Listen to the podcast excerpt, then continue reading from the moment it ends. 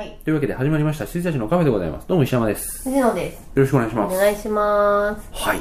というわけで、今度は最近見た映画、藤野さんが見たもの編。はーい。まあ、プリパラプリキュアはいいとして、うん。仮面ライダー1号。はい。これはね、もうね、僕はね、もう仮面ライダーいいや。うんっていう感じはい。これ仮面ライダー1号すごく不思議な映画うで、ん。もう完全に1号なんでしょ？一応ゴーストとかドライブとか、あ、ゴーストは知らないけど、ゴーストはね、出てきました。うん申し訳程度に。申し訳程度だよね。あの、ちびっこを呼び込むための、うん本当に客寄せパンダレベルで、申し訳程度に出てきたんですけども、もう書いてる漫画家がちげえって感じだもんね。あ、そうそうそうそう、本当にドライブと藤岡弘劇画がみたいな人ですから、書いてる漫画家が、作画がちげえんだもん。そう。はい。いやでなんかあれは何なんですか？これは藤岡弘さんが撮りたいと言って撮ったのかな？いや、よくわかんないですけど。もう完全に、1号フューチャーで行こうぜって感じの制作サイドでしょ？で、あ藤岡弘さんも乗ったって感じでしょ？なんかこうもう藤岡弘に口出しできなかったスタッフの映画って感じですよ。あのなんか。ロマンスあり。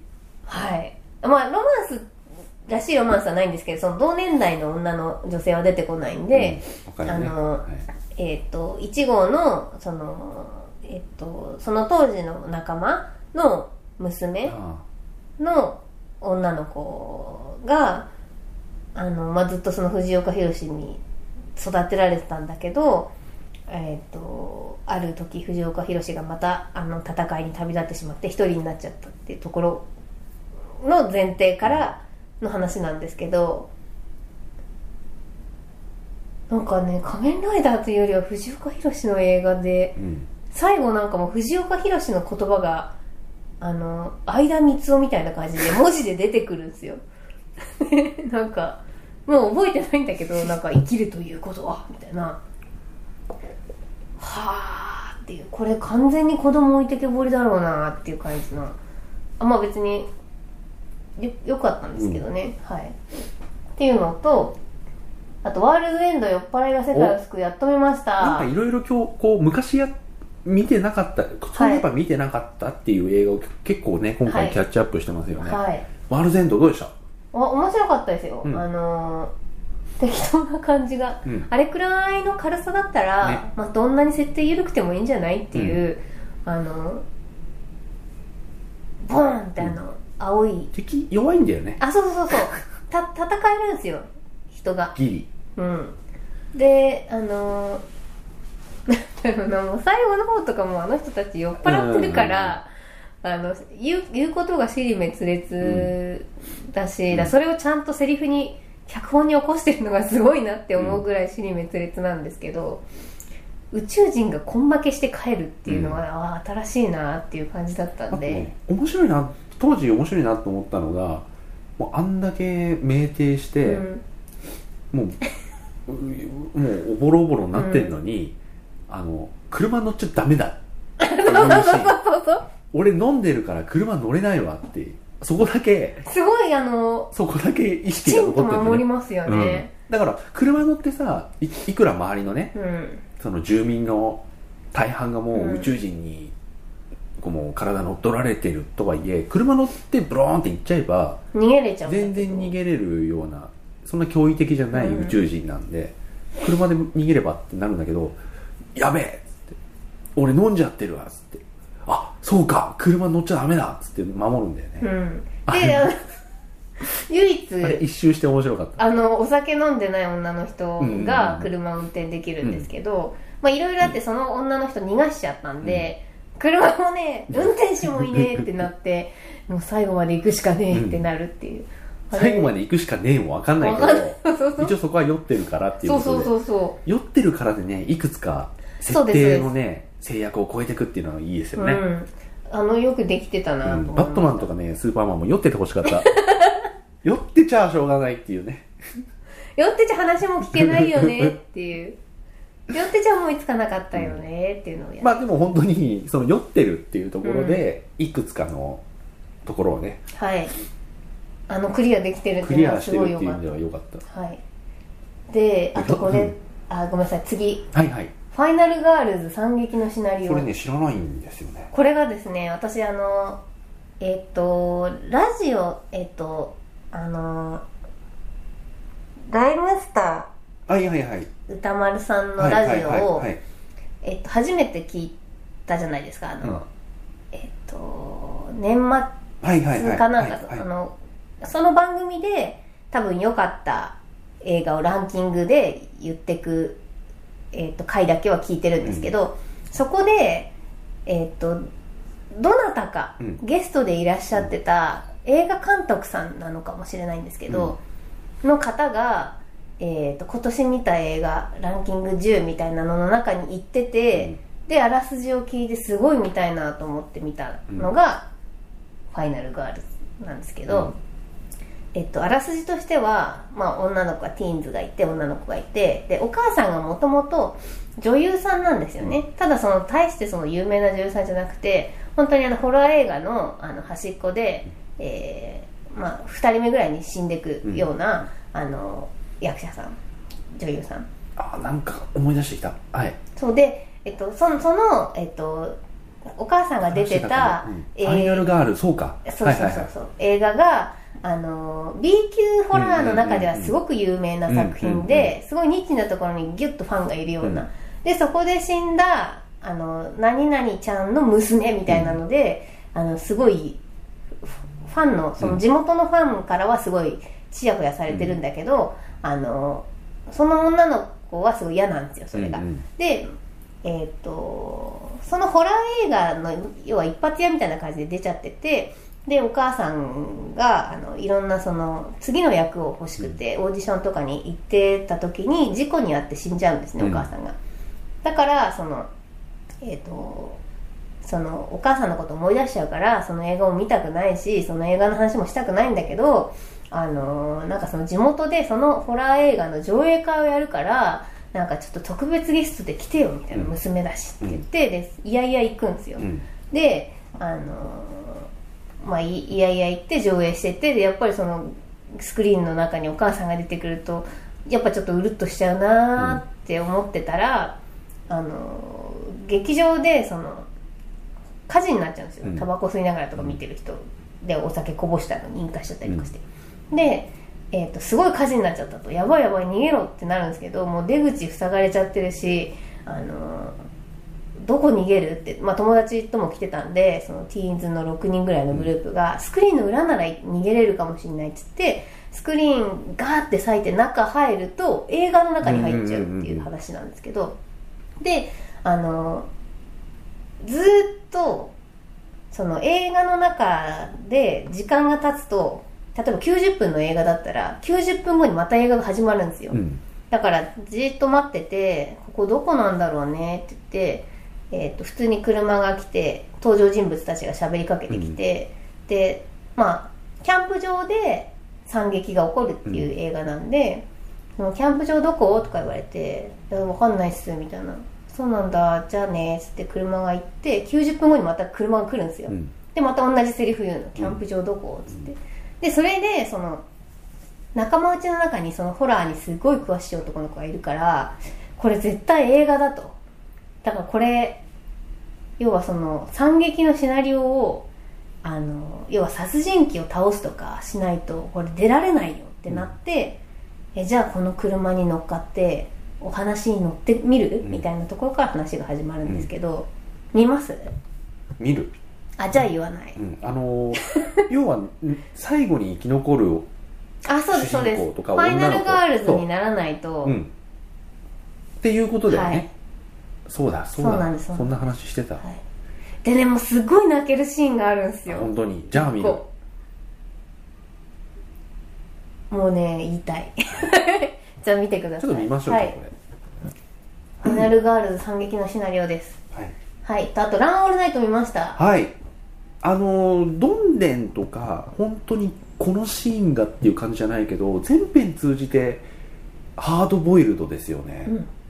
であのお父さん同士のねうん、「お前」っていうのもいいし。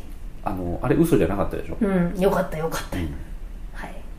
であのーうん劇場で見ときゃよかったなって感じでしたね、はい。よかったです。あの、うん。火の中であのハイテク殺人鬼とはい。はいハイテク暗殺者と はい。戦うシーン、うん。あれが結構本当にいいピックアップのシーンだと思うし、はい。そうでしたね。うん。うん。よかった。うん、でまあミーソンなんでっていうところなんですけど次。はい。始まりの歌。はい。見ました、はい。よかった。よかったですよね、これ。はいあのこれも何が飛び抜けていいっていう感じじゃないんですけどあ全然全然はい。あのもう丁寧に作ってあるしそれなりうにん。ちゃんとね、あの登場人物も厚みを持って描かれてるし、いいですよね。音楽良かったですし、であとその私が嫌だなって思って見なかった見なかったっていうかちょっと二の足を踏んだのは、そのキーラ・ナイトレイと、まあ、恋人がもともとその多分2人とも作曲家でうんうんうん。二人三脚で曲作ってきてたのに、えっとまあ、彼がうん。映画の主題歌かなんかかな、で決まって、まあ、彼が歌ってるから、あの彼がヒットしたうん。形になっちゃったじゃないですか、でえっ、とまあそのミュージシャン活動の中で浮気されたりとかして、結局そのキラー・ナイトレイとは、まあ、別れるというか、うん。別居というか家を飛び出しちゃってうん。別々になるんですけど、その後に私なんかそのこれは私の曲だ俺の曲だ問題が出てくるんじゃないかっていうのがすそそれがすごい嫌で、もうそういう話になったら本当に嫌だなと思って見れなかったんですけど、どっちもいい人だった、うん。で基本的にマルーン5だかあらそうそうそうマルーン5悪いやつってわけにねなか行か。なかないんですかね。そうだからすごい良かったなと思って、マーク・ラファロも俺本当に昔からうん。あの好きなので。はい。マーク・ラファローもいやそうでよくてあと,、えっとマーク・ラファローも奥さんとうまくいってないじゃないですか、でだからこれもしかしたらマーク・ラファローとキーラ・ナイトレイがくっつく話になっちゃうのかなって思って、それもすごい嫌だなと思ってたら、あのちゃんと奥さんとうまく、うん。なんていうか元に戻るような形で、うん。本当に温かい感じで終わるんで、うん。よかったっていう。でマーク・ラファロもあの生活だったら愛想つかされて、うん。もう仕方ないよねっていう人物描写だけど実はそうじゃないんだよね、うんうんっていうところもね。お奥さんの方が、っていうね、うんでもあれ辛いよねってうんマーク・ラファロは。マーク・はい、ラファロのあのシーケンスっていうかその設定うん。が中盤にあるだけでグッとはい。締まりますよね、はい、そういうことなんだよプロットっつうのは。バットマンに対しての怒りがね、うん。まだ残ってますけども。多分2ヶ月ぐらいまだムカムカしてると思う。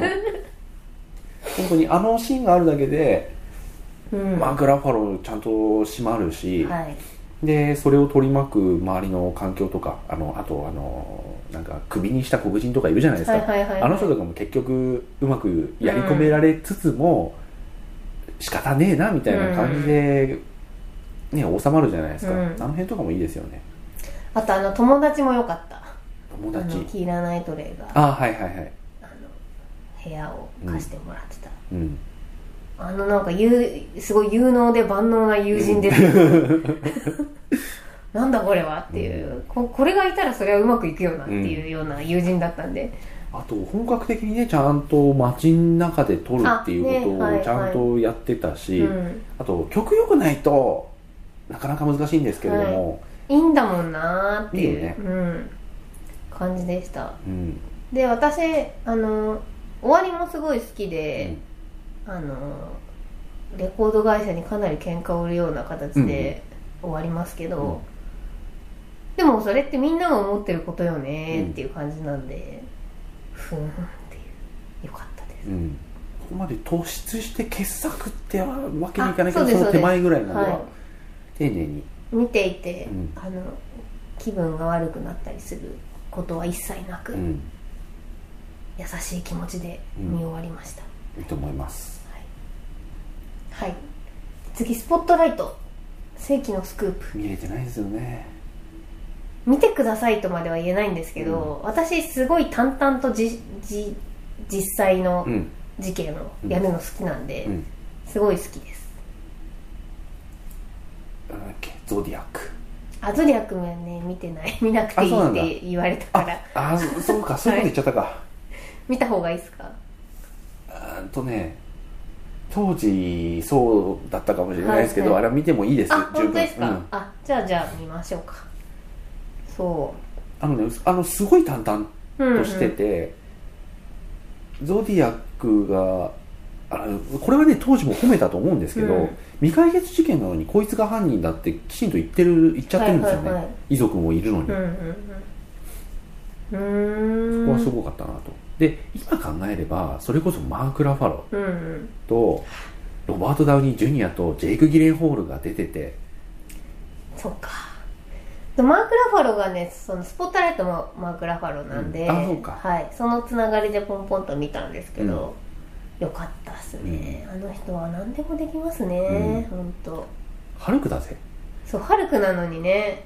この後ハルクも見に行きますけれども はい。あそう出考えるとないのかな、うん、そうかあハルク出ないかな、うん。見たこと記憶はない、はい。うん。もしかしたら緑にならないだけで出るかもしれないけど。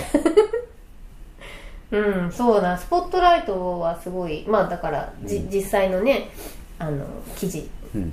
のその詰め方とかなんで、あの、事件は本当に起きないです。うん。淡々と取材をして詰めていくだけの話なんで、あの、ね、ネタバレじゃ全然ないと思うんであれなんですけど、あの、この記事を早く出したい、いや、まだだっていう攻防があクライるんですよ。マーズハイの攻防 そうそうそうそう。があるんですけどそのライバル誌にねすっぱ抜かれると、うんこれ以上待ってたら、うんみたいなその攻防があって。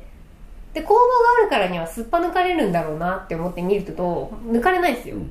だからふえ えー、みたいなあの攻防は何だったんだろうっていうだから多分実際にあったんでしょうけど、そういう感じで淡々と本当に進んでいく地道な取材をずっと追っかけていく映画はい。でした。はい。であとねチョコレートドーナツは、すごく評価が良かったんで見たんです。であの知ってます？全然知らないです。えっとあのーゲイの男の人、うん。えっとそれはあのゲイだっていうのをオープンにしていて、あのー夜はあのーショーとかに出てあのーるすごいえっと明るくて、うんえー意志がしっかりしてるゲイと、うん。えー検検事？検察官なのかな？なんだけどこう周りにゲイって隠してるゲイなんですよね、そのまあ昼間スーツを着てかっちりとした仕事をして。っていう2人が出会うんですけども、でその、あのーショーパブで働いてる方のゲイの隣のお家にあのお母さんシングルマザーで子供がいるんですけどダウン症の男の子なんですよね、でそのシングルマザーはお母さんもすごいだらしなくて、であの夜な夜なあの薬とかをやりに外出てっちゃって男の子完全放置なんですよ。であのフラフラしてるのとかをその隣に住んでるあの男のそのゲイの方がかわいそうだなって思ってでお家に引き入れたりとかしてるんですけどであので2人がそのゲイとゲイでゲイカップルが2人が出会った日の夜にえーっとその男性の男の子がふらふらと夜道をあのあてもなく歩いてるのを見つけちゃってでそしたらこのお母さんがこの麻薬で捕まっちゃって服役されちゃってるんですよね、だそうするとその男の子が施設に行くしかなくなっちゃうからこれあの2人で引き取ろうってゲイ同士で、っうんていうところのお話なんですけど、うん。これもまた実際にあったらしく。うん。ちょっと実実際にあった事件が好きなもんで、うん。でそれで見てたんですけどもあのそのなんだろう。時代が時代なんでゲイカップルに対する偏見もあるし、そのゲイカップルが養子を迎えるっていうことに関しての偏見もあるし、だってそもそもお母さん別にいるじゃんっていう、でその要はそのそういう側だけを見てあのなんていうかすごく偏見を持ってる、うん。いわゆるその法律とかあの、まあ、裁判とか、そういうところに関わってる人たちが、えー、と要は何が正しいかっていうのを本当に法律でしか見ないっていうようなことに対してのその批判っていうのかな、まあ、考えさせられるような映画ではありつつあったかい気持ちにもなるんですけども最後まあ胸くそ悪いんで あのー見ます？多分見ない。最後ねその結局そのゲイカップルの申し立てはえっ、と受け入れてもらえなくて服役中のお母さんがえっ、と多分その検察官とかいろんな人に、まあ、お金を渡されたのか言いくるめられたのかわかんないんですけどあの子は私の子だからあげないみたいなことになっちゃうんですよ、うん。ただもう完全に育児放棄してるんで、あのーもうここちら側からしたら何言ってんだなんですけど、で最終的にお母さん出所して、で出所するんですけどえー、あ出所してないのかな？それでその出所したかしてないか忘れちゃったんですけどそのダウン症の男の子は、まあ、結局今施設にあ施設に入れられちゃうんですよ、で、えーっとゲイカップルとは別居状態になってるんですけどそのダウン症の男の子が「ここは僕の家じゃないから」って言って夜抜け出してで多分い1週間ぐらいしてたかな。そのゲイカップルの今まで住んでた自分の家を探して歩き回って橋の下で死んじゃうんです。うん。で、えー橋の下で死んじゃってましたっていう新聞記事をゲイカップルが見つけて、えーその新聞記事のコピーをその裁判に関わってた全員の人たちに送って、えーこういうことがありましたって言って終わるっていう、ふーんみたいな感じで ああなんか温かい気持ちになるってヤフー映画には書いてあるのになと思いながら あのあ悲しいなと思って寝ましたけれども、うん。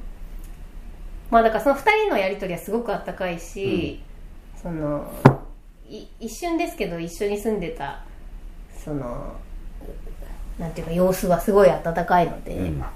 そういう意味でだったのかいと思ってますけど、はい。はい。まあまあ見てもいいかな。って感じですかね。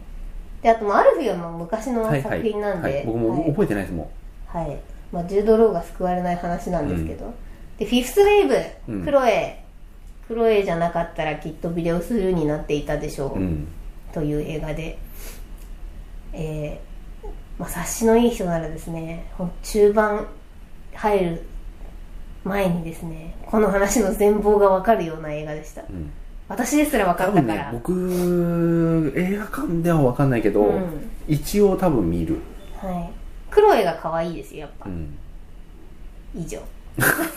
分かりました。今のところはこれで。はい。いやあのおはお話もいいんですけどね、はい。あとズートピア。うん。僕もうピクサーだからって見るとかもうないっすね。あれピクサーじゃないですよ多分。ディズニーですよ。あディズニーなんだ、うんうん。はい。どちらも。なんかねいや私は好きなんですけど、結構深いとこ行ったねみたいな感じで、あの人種差別とか結構真っ向から、あの向き合ったなっていう感じで。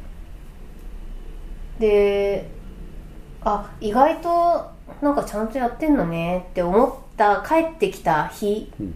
結構ずっとピア私早い段階で見に行った、と初日かな？見に行ったんですけど帰ってきた日にテレビ見てたらあのなんか誰だか忘れちゃったんですけど芸能人がそのズートピアの番宣出てて「ズートピア深い」って検索って言っててもう本当私終わったわ。と思ってもうなんか嘘。う嘘でしょってなって。うわーみたいなどういうこと？すごいショックでした。だから意外となんか人種差別とかそういうところにまで踏み込んでって深いかもな。ズートピアって思って帰ってきたらズートピア深いで検索っていう CM が流れてた時の絶望感。はぁと思いましたも嫌な嫌なこと言うな。うはい。いやーショックでしたよ。う。んはい。ちょっとうな、ん。そういうことじゃないよな、はい。深いって。でもなんかわかりますよねこのいえ言い表せぬうんモヤモヤ、うん。あ私もそこまで落ちてしまったかみたいな。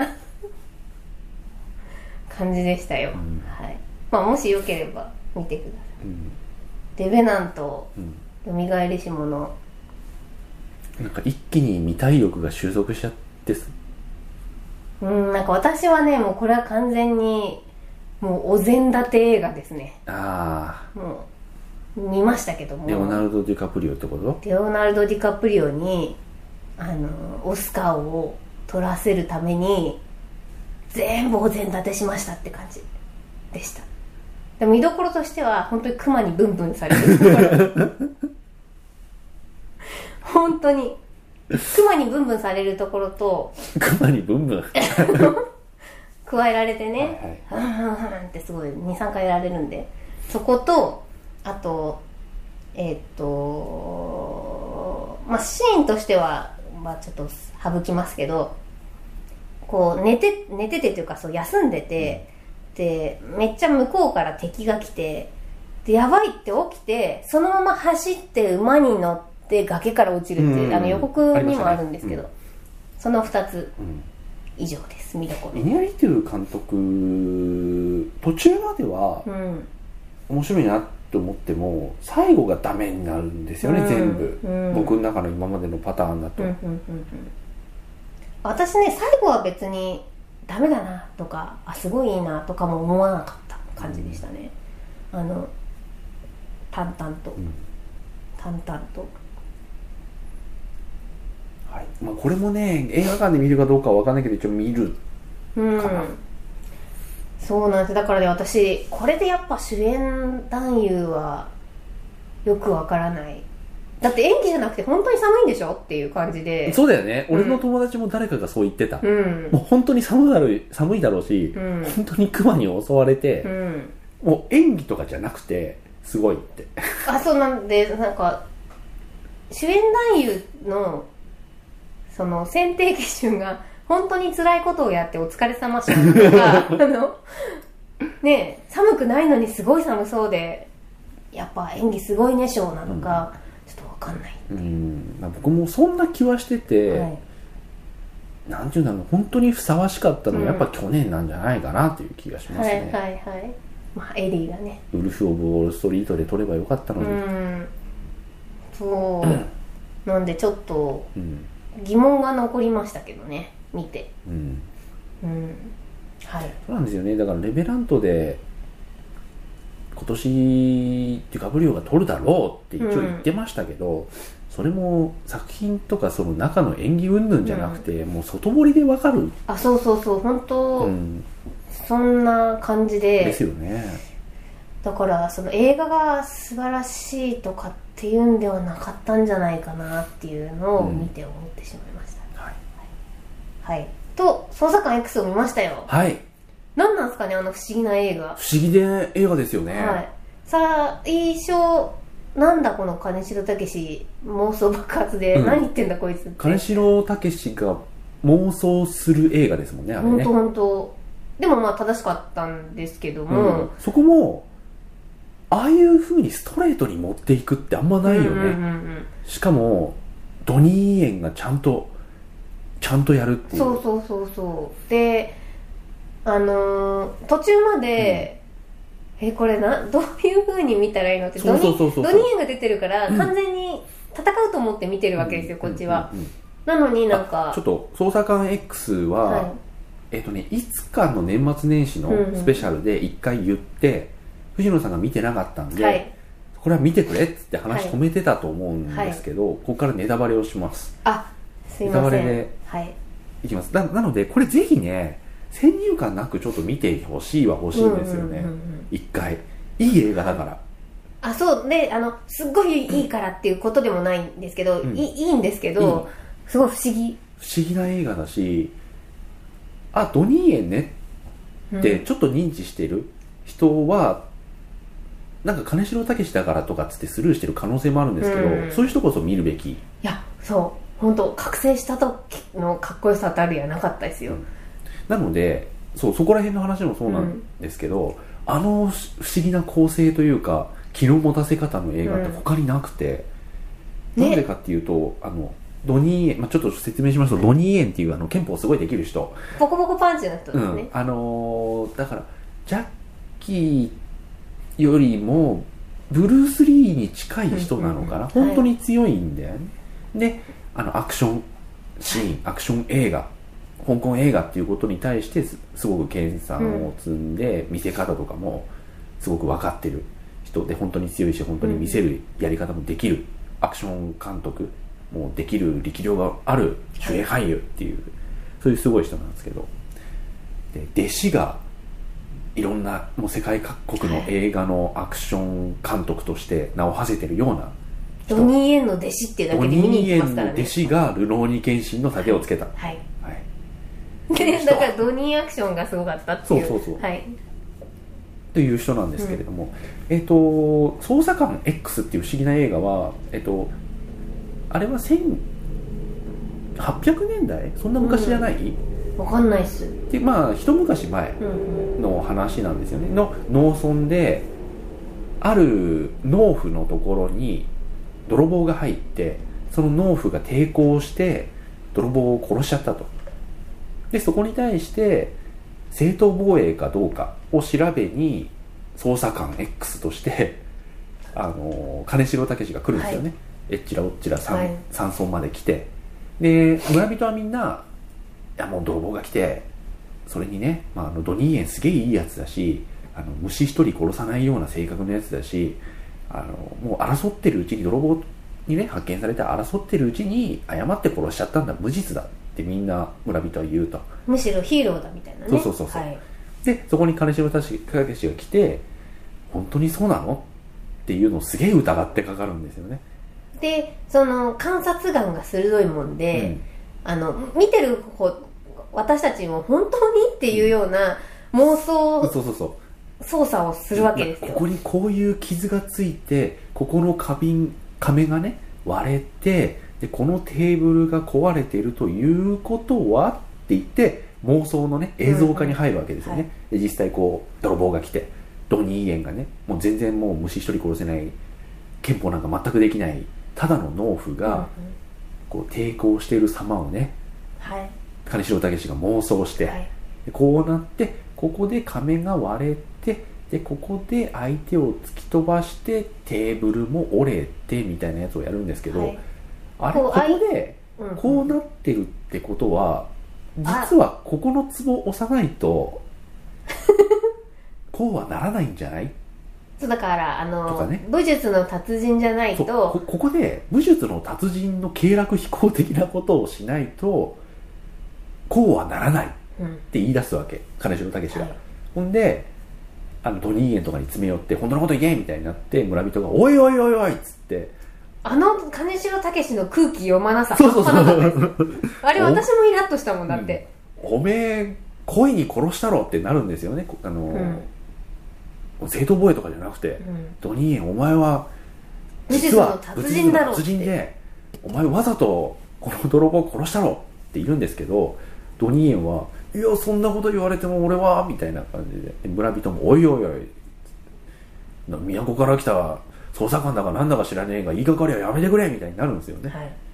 帰れ帰れみたいなね。で金城武も相当村に嫌われて。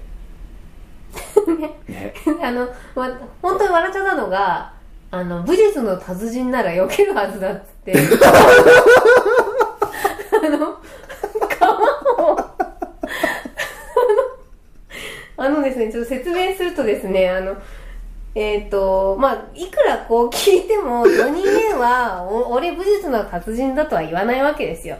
でもやっぱりその金城武はもうこう絶対こいつ武術の達人だなと思いながら思い込んでるからね。遠巻きから見てるわけですよ。でその市場のね、うん市場でみんながワイワイガヤガヤしてるところを遠巻きから見てて、はい。でこう牛とかがねこういっぱいいるんでハエがブンブン飛んでるわけですよ、うん。でいろんなその民衆の人たちにはこうハエがついたり飛んだりついたり飛んだりしてるのに、うん。ドニー・エンの周りにだけハエがいないと。うん。だからハエをね寄せハエをも寄せつけないような気の発し方をしてると。うん。やはりあいつは武術の達人じゃないかと、うん。で武術の達人だったら鎌振り下ろしたら、うん。避けるでしょ、うん。って言っていきなりツカツカツカツカ言って鎌ポンって取って、うんドニー・エンに背後から切りかかるんですけど あの避けずに刺さるんですよね。避けずに本当に肩に刺さってダーってなるの ドニー・エンが。で村人がさらにぶち切れるんだよね。村人お前頭おかしいんじゃねえかっつって。あのシーンすげえ笑いましたよ。笑うよね金城武史本当にご乱心にしか見えないもんね。本当に。でお前ちょっと待って何やってんだって感じだもんね。であのもうご乱心にしか見えないんですよ。でそれが私たちも騙されてることなのかもわかんないけど、うん。ででで僕たち見てる観客もあの金城武史一応主演だし、うん。が妄想をしてるこの観察眼鋭い捜査官がそう妄想してるってことは本当はこいつ隠してるけどドニーエン達人なんじゃないか。うん。って思って見てるんだけど金城武史があまりに先走り。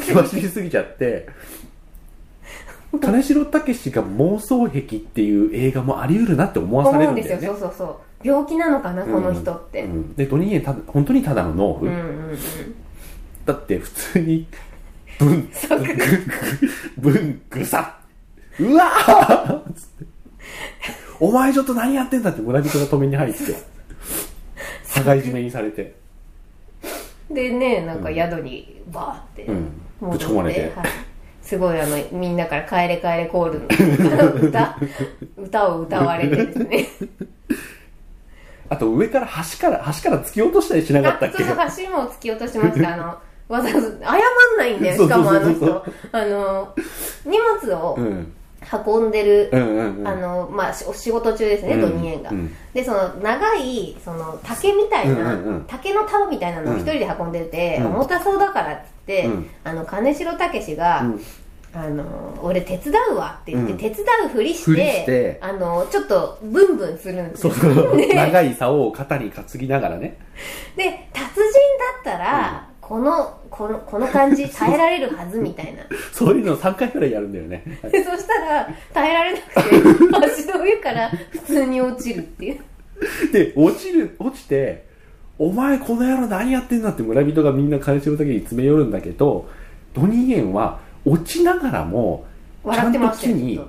ちゃんと木にふさってなるんだよね、うん木の枝にね。そうそうそう、はい、ふさってなって怪我あんまりしないっていう。で金城武はちょっと予想と違って落ちはしたけどあいつちゃんあと怪我しないところに落ちやがったってなあるんだよ、ね、の木の枝に引っかかるってことは相当の体幹バランスだな、うんみたいな。そうそうそう。で、まあ、結局バキッと枝が折れて、お落ちちゃうんですけど怪我はするんだけど。はい、で上がってきたのにさなんかわざとじゃなかったっつって。なんか謝んないんだみたいな。えーって思いましたけど、うん。でそんな感じでお客さんもそろそろこれちょっと金城武怪しいなって、うんうん。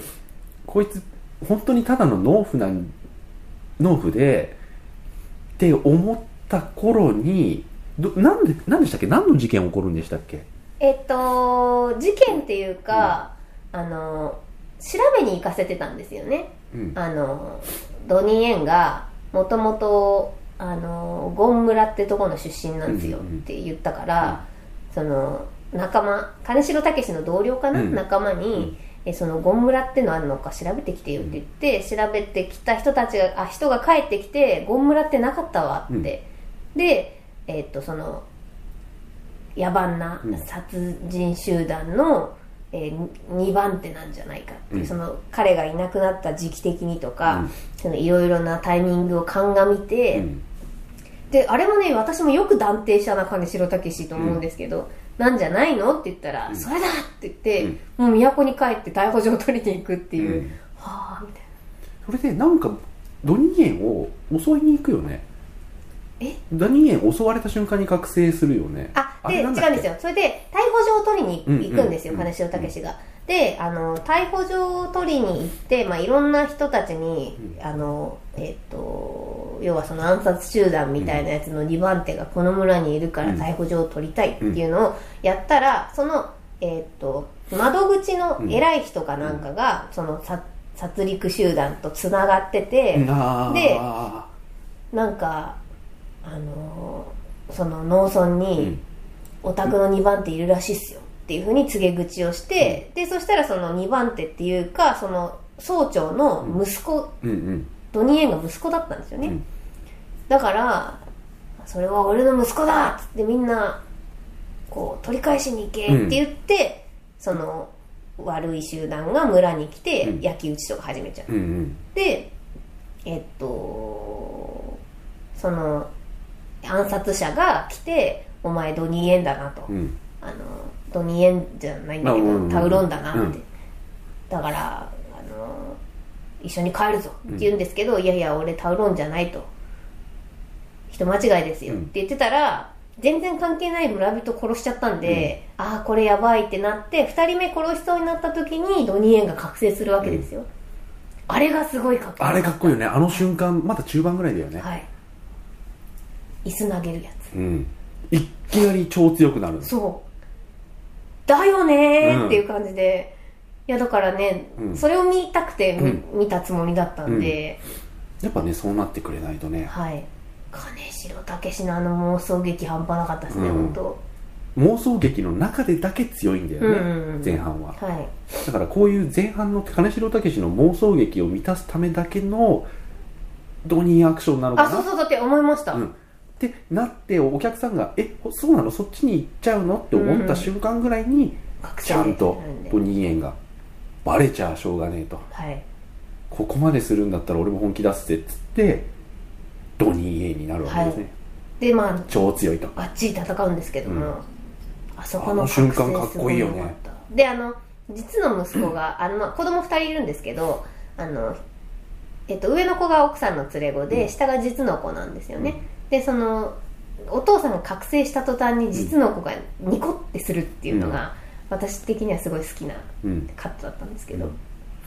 すごいだからそのあとあもう最後まで言っちゃっていいですか、最後のあの針で雷はうん。ちょっと納得がいかない、覚えてない。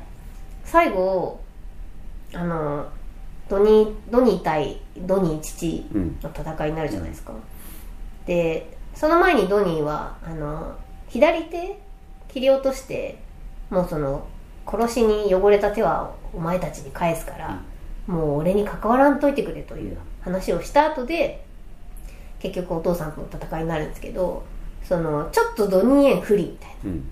時に金城武が針で攻撃するじゃないですか覚えてないですか？覚えてない。足の裏プチって刺したりとかこうグンって掴まれた時にパンってここに針刺したりとかして。あーなんかやってたかも。うん、でそれでなんか刺すたんびになんかまあ神経みたいなのがプチプチプチって切れてる描写が入るんで、すごい病弱だけどあのあとなんて言うんだろう。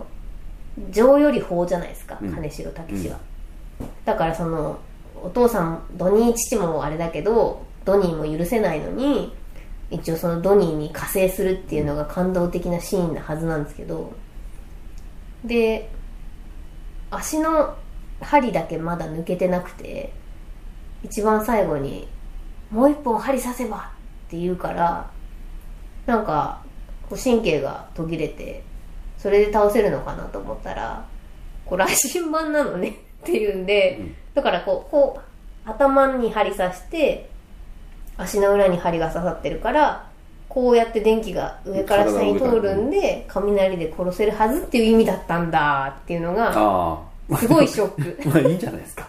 えー、なんかでもそこはちゃんとあの壺で殺してよって思いましたけどね。まあでもそういううん、映画、はい。って感じでした、うん。いやあの覚醒の瞬間はもうあれ本当何者にも代え難いカタルシスですよ、あのススマグラーのあれみたいな、うん、あのあれですよ本当。でも妻夫木君が覚醒するのとドニーが覚醒するあのとまあまあまあ。ドニーの本気は半端ないですから、うん。よ本当によかった。かった。はい。そういう意味で、うん。すごい不思議な映画でしたね。捜査官 X って俺どっかの年のサスペンスにしたかもしくは特別特別賞にはしてないか、うん。ノミネートとかはね全然してたはずです、はいはい。よかったですよ、うん、そうだ妄想劇のとこが確かにちょっとたるかったかなっていうまあでもあれがねね前半のあれがないと。あそうなんですそうなんです、うん。だから積みがあって、ドニーの覚醒が生きるんで、しかも言葉で説明すると金城武がアホすぎるっていうのが。あれも面あ白い。の釜のシーン本当面白かったんだよな後ろから襲えばさすがに避けるはず超人的なスピードでっつって。えいザクッあ お前何やってんだあ そうだよね。何やってんのだよね。しかも謝らないし。いやーおお思い出すだけで面白い、はい、はい、いやそのなんかあとドニーの家に、でその釜刺す前とかだと思うんですけど、お世話になってね。お世話になる時もあったじゃないですか、あの時のそのもうなんだろう食卓の気まずさ。うん。もうこいつ本当に本当に話通じねえなみたいな。奥さんがもう困っちゃってたじゃないですか、優しい人たちだなみたいな。寝床は上っすかって言っちゃうっていう。止まるのみたいな。あの感じもすごい面白かったですはい。すいません。以上でした。はい。はい。ではそんな感じで。はい。はい。来週は、えー、と映画ニュース、はい。気になる映画ニュースをえー、振り返りつつ。ジャスティンビーバーを。はい。ジャスティン・ビーバーねいくつかあったはず。まあ、はい。別にいいてもいなくてもどっちでもいいんですけど、はい。というわけで。はい。今週はこんなもんで。はい。じゃあおやすみなさはい。おやすみなさいい